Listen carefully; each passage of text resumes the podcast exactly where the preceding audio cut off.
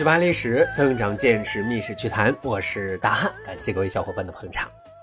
历史上啊，有这么一对，他们的结合，吃瓜群众羡慕一地，都以为是门当户对，是才子佳人，是郎才女貌，是佳偶天成。但是，哈，真实婚姻是呃一地鸡毛啊。男方是谁呢？王凝之，他老爹就是大名鼎鼎的书圣王羲之。他这一族啊，属于呃琅琊王氏，绝对的权贵啊。女方是谁呢？谢道韫，同样出身名门啊，属于陈郡谢氏。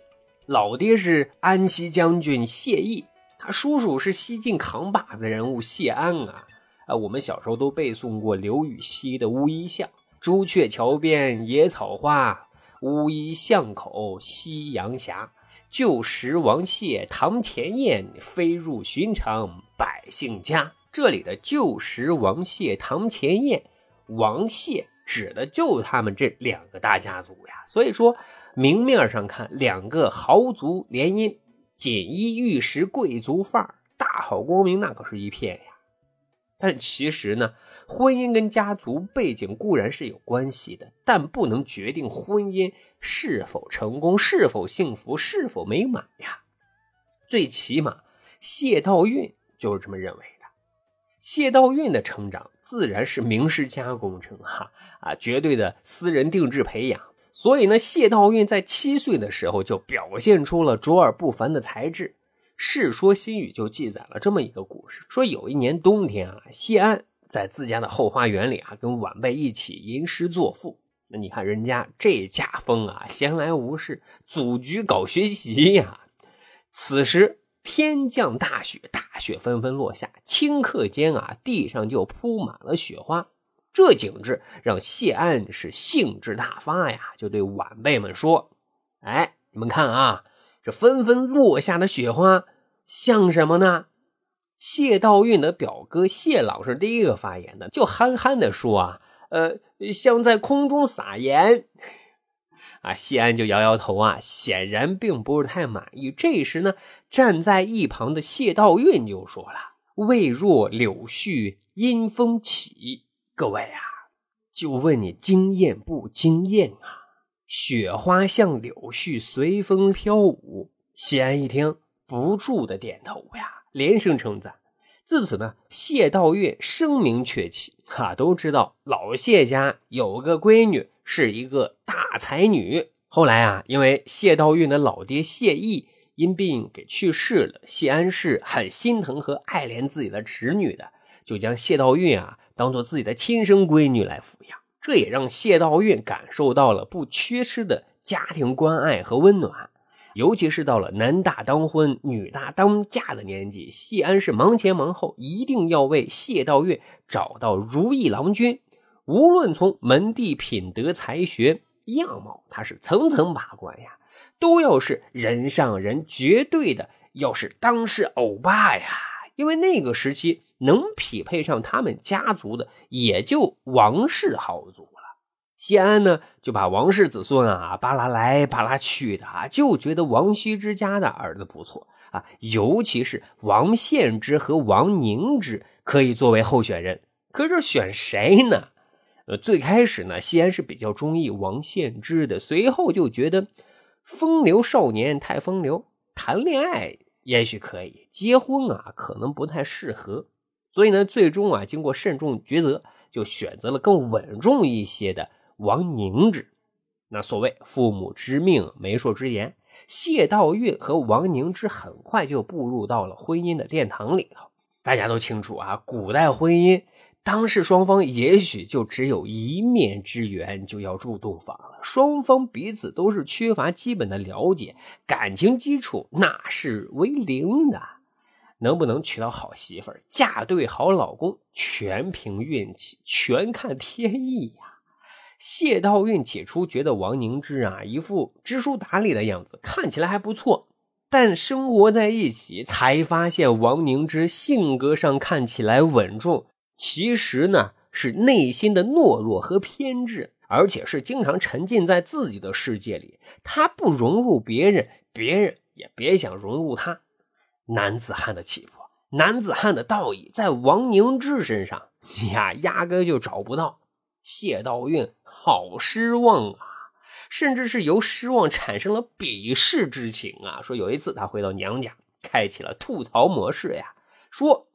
我家里的叔叔啊，兄弟啊，哪一个不是人中豪杰？但是想不到天下还有王凝之这样的人。哎呀，我真是瞎了眼啊！啊，由这段话我们就可以看出来，王凝之已经被媳妇谢道韫嫌弃了，更是打上了大冤种的标签了哈。其实王凝之被打上大冤种的标签，除了上面说的之外，还有一个非常重要的原因，就是他不干正经的事儿。为什么呢？因为他沉迷于五斗米教，成日啊研究道术跟炼制丹药。你说这日子能过好吗？谢道韫是这么一个诗情画意的人，她老公呢，整天。整那些神神叨叨的事儿，你说俩人能有共同语言吗？